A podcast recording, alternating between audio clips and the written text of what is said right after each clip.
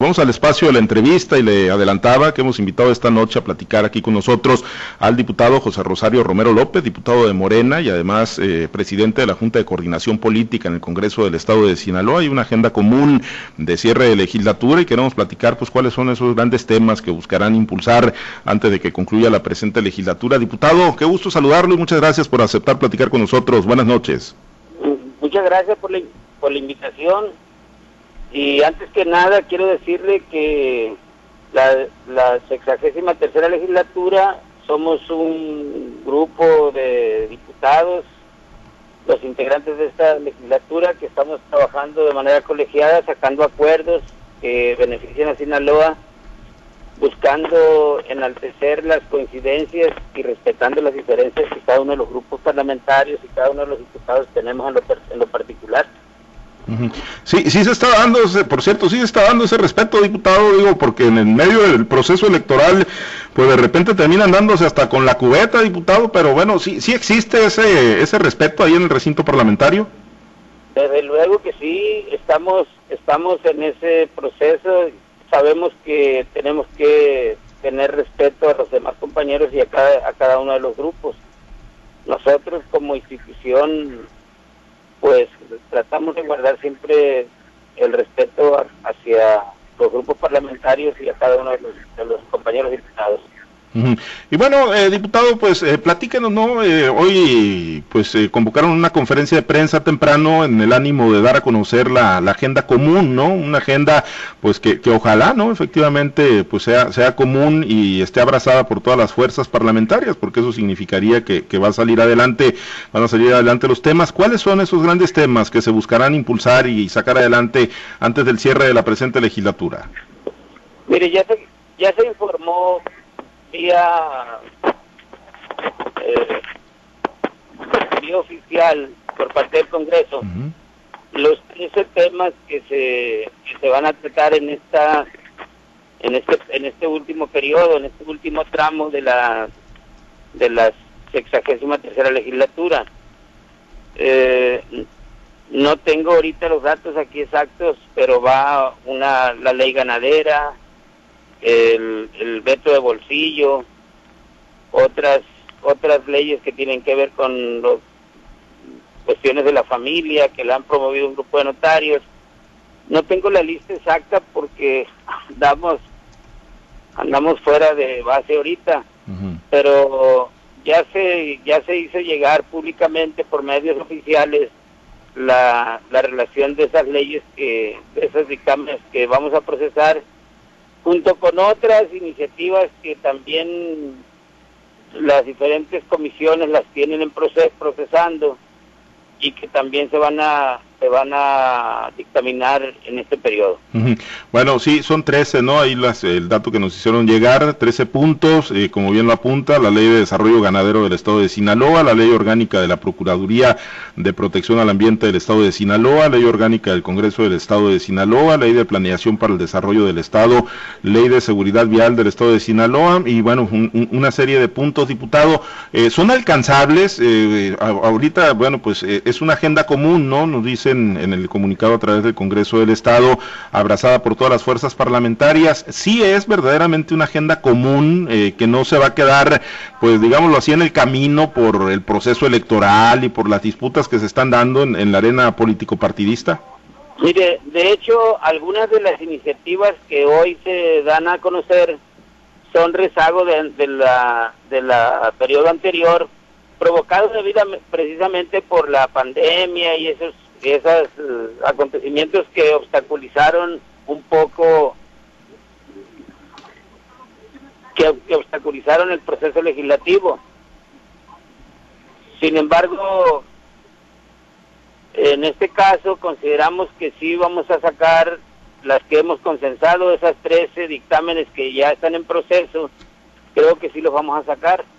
Además de eso, como les decía, tenemos, tenemos dictámenes que de manera particular las comisiones han estado impulsando y que también pensamos que pueden avanzarse en ello. Independientemente del proceso electoral, creo que sí podemos avanzar.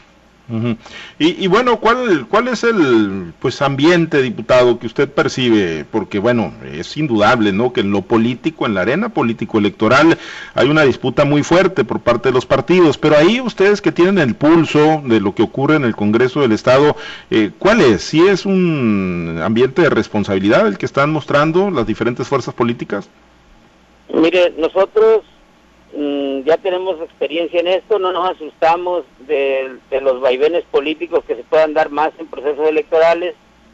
Sin embargo, eh, estamos transitando en una nueva etapa donde cada uno de los poderes debe de tener su, su, su autonomía y su respeto. Aquí no hay preponderancia de ningún poder, esa es nuestra convicción y, y, en ese sentido hemos estado dialogando tanto con el Poder Judicial como, con el mismo Poder Ejecutivo en un clima de respeto, en un clima, en un clima de conciliación y de, y de avances, de acuerdos, porque precisamente no queremos que haya estridencias en estos procesos que se están dando ¿no? en esta cuestión electoral.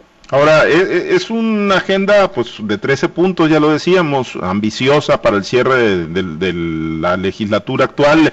Eh, ¿Todos son alcanzables? ¿Todos estos puntos que están consensados son, son alcanzables? ¿O hay algunos que tengan mayor nivel de prioridad que otros, diputado? Pensamos que sí, todos los 13 puntos que se propusieron son mm, alcanzables y lo, lo vamos a lograr en, los meses de mayo, junio, julio y si es posible de manera extraordinaria en agosto y septiembre. Y, y, con esto sienten, diputado, que, que, salvan la legislatura. Ha habido muchos cuestionamientos de la sociedad civil, ¿no? Por, por la congeladora y por muchos temas que, que no han caminado que, o iniciativas que ni siquiera se han dictaminado, mucho menos pasar al Pleno para su votación. Eh, ¿Con esto sienten que, que se van con la frente en alto o se irían con la frente en alto, diputado? Mire, la, la sexagésima tercera legislatura fue una legislatura histórica que, que hizo cambios fundamentales en las leyes, eh, tanto las que la equiparación con las leyes federales que se atendieron, así como iniciativas de ley locales, estatales, como la ley de obra pública y otras leyes que hemos dictaminado para para avanzar. No es cierto que no fue una gran cantidad de, pequeños detalles de leyes, de dictámenes, sino en cuestiones esenciales se avanzó y sobre todo también en la atención a los grupos vulnerables. En esta sexagésima tercera legislatura atendimos, por ejemplo, el problema de los desplazados de la sierra por la violencia. Hicimos una ley exprofeso para resolver el problema. También se aprobaron, se decretaron 100 millones de pesos para atender el problema de vivienda y otro tipo de problemas que tienen los desplazados, eh, entre algunas otras entre algunas otras cosas que se han hecho. Ahora, es la, primera vez, y usted lo decía, ¿no? Es histórico lo que ocurrió en el 2018, ¿no? Fue histórico para todo el país, indiscutiblemente, para Sinaloa no fue la excepción, y es la primera vez, ¿no? Que, verdaderamente se tiene una legislatura que, pues, es contrapeso, que, pues, digamos, no está controlada por el Ejecutivo Estatal en turno, por el gobernador en turno. Eso, eh, a juicio de ustedes, permitió avances, eh, diputados, sí, sí lograron ser ese contrapeso y sí lograron que el Congreso del Estado fuera una verdadera soberanía un, verdadero poder autónomo en Sinaloa?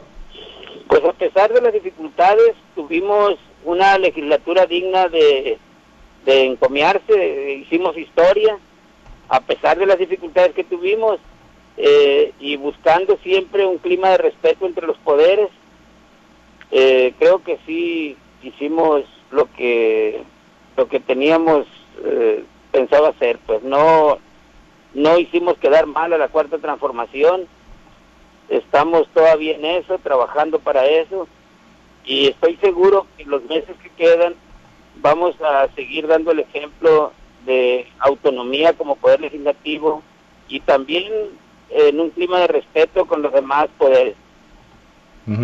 Ahora, ¿cómo, anda la, pues, la bancada que usted coordina, no? La bancada que, que, es la bancada mayoritaria, la de Morena, ya ve usted que, pues, de repente algunos, pues, se han cambiado incluso de bando, están apoyando otros eh, proyectos políticos, el caso, por ejemplo, de la diputada Flora Miranda, ¿no? De ahí de la zona de Guasave, que si bien tengo entendido ya no era parte muy integrante o activa de la fracción morenista, bueno, pues hoy está apoyando otro proyecto político. Eh, ¿Se van a mantener compactos? ¿No sienten que, que pueda haber mayores divisiones o desprendimientos en el marco de este proceso? Estamos, estamos unidos, somos mayoría, somos mayoría en el Congreso, vamos a mantener la ecuanimidad y vamos a buscar siempre los consensos, no solo al interior del grupo parlamentario, sino también con los otros grupos. Hemos tenido importantes acercamientos con el grupo parlamentario del PT, ahorita con la diputada actual del Paz, y con otros diputados independientes que, que han, con los que con los que hemos estado trabajando de manera coordinada concretamente el caso del doctor Gonzalo Camacho de, que actualmente suple a al diputado Chenel Sí, al diputado Chanel Valenzuela. Eh, eh, precisamente ese periodo de aprendizaje también de, los suplentes, diputados, no, no, no, no, les pasó ahí, no les ha generado problemas eh, de operatividad en el Congreso del Estado. Pues la verdad, los nuevos diputados vienen con mucho ímpetu. Son personas muy preparadas, con altos niveles académicos, con niveles incluso de doctorado, otros con muy con mucha experiencia administrativa y algunos, como en el caso del doctor Gonzalo Camacho, pues ya fue presidente municipal de Salvador Alvarado y fue diputado local, trae mucha experiencia legislativa. Finalmente, diputado, pues ¿cuál, cuál a su juicio va a ser ese gran legado, ¿no? Que va a dejar esta presente legislatura, eh, pues ya lo decía usted, histórica, ¿no? Por, por la conformación y porque, pues verdaderamente es la primera que no está dominada por el Ejecutivo Estatal en turno en Sinaloa. ¿Cuál, cuál va a ser, cuál a su juicio siente que va a ser ese, ese gran legado que le van a dejar a los sinaloenses? Mire, administrativamente nosotros como, como Congreso tenemos ya independencia administrativa. Antes, antes de nosotros, antes de que concretamente yo estuviera presidiendo la, la los cheques con los que se pagaba a los diputados los elaboraban en el, allá en el, en el Poder Ejecutivo. Hoy esos cheques van a ser elaborados acá en el, en el Congreso de manera autónoma. Es un ejemplo pero también nosotros como diputados hemos estado impulsando eh, sobre todo la independencia de los poderes. Ese, eso está quedado de se ha puesto de manifiesto, ya todo el mundo se da cuenta que el Congreso ya no es un, un órgano del Poder Ejecutivo, nosotros hemos establecido un clima de respeto entre los poderes y lo vamos a seguir haciendo y creemos que eso va a ser para Sinaloa algo muy importante. Muy bien, pues vamos a estar pendientes entonces de esta agenda común, ver cómo transita y ver si pues no, no agarran ahí el, Congreso del Estado de, de ring político y de arena para dirimir pues cosas que tendrían que estar en la cancha de los candidatos diputados y que pues de repente pues sí las hacen suyas, ¿no? Ustedes ahí en el Congreso del Estado. Pues, pues el Parlamento para eso es, para discutir de cuestiones políticas, no tenemos por qué asustarnos de eso, sin descuidar también los, las actividades legislativas que tenemos que sacar adelante. Pues vamos a estar muy pendientes, diputado. Muchas gracias por aceptar la invitación para platicar con nosotros. Estamos a la orden.